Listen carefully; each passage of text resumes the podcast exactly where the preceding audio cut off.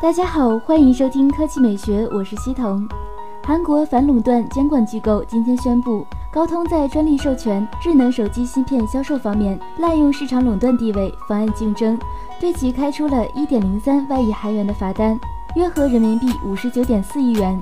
高通随即对此表示反对，但是没有透露下一步行动。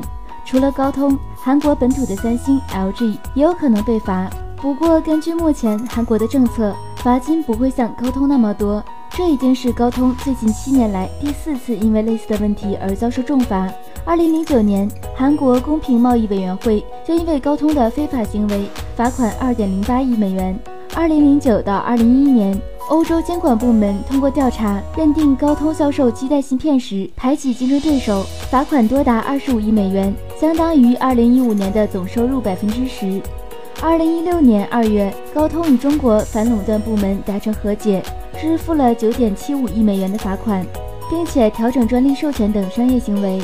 算下来，高通已经累计被罚多达四十五亿美元，约合人民币三百一十多亿元，相当于去年总收入的几乎百分之二十都被罚走了。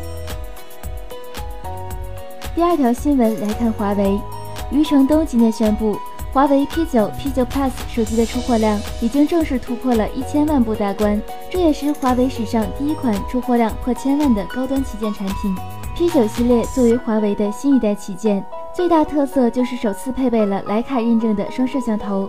发布之后的出货量也是连创新高，今年六月份突破了六百万部，十一月份突破了九百万部，如今赶在了二零一六年结束之前，顺利跨过了一千万部大关。而早在今年十月底。华为就下线了今年的第一亿部手机，而去年的出货量目标，华为一直坚持要做到一点四亿部。如果实现，那么今年华为每出货十四部手机，就有一部是 P9 系列。按照目前的形势，P9 系列在整个生命周期内出货一千五百万部没有太大压力。P9 系列发布于今年四月六日，由著名影星斯嘉丽·约翰逊、亨利·卡维尔联合代言。已经在全球一百多个国家和地区上市。科技美学微信公众号的新闻：华为、OPPO、vivo 销量猛增，明年或超越苹果。你认为未来一两年内，国产手机厂商能够超越苹果、三星吗？百分之二十三选择会超越，但是一两年时间太短，需要更长时间。百分之二十三选择可以，现在国产机很不错，无论是功能、做工还是性价比。百分之二十选择可以国货当自强，百分之十八选择很困难。苹果、三星技术实力很雄厚，百分之十四选择可以。苹果、三星越来越不争气。电信评论：我是电信的，我们从去年开始宽带送手机，全都是 OPPO 和 vivo，还有华为，他们销量不好才怪，几乎出的全是这三种。总有三文鱼评论：华为当初说过的话，一点一点都实现了。宋科评论。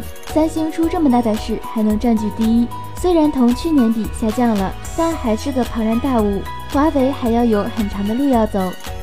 梁评论：每晚和女朋友走河堤的时候，总会看到有新人在街上举着 OPPO 的广告，大喊买手机选 OPPO，买 OPPO 选 R9S，走在最旺的街道上。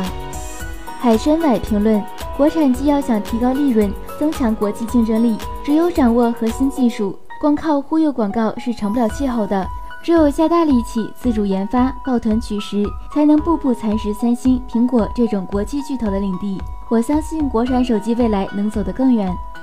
那今天的语音就到这里，大家明天见。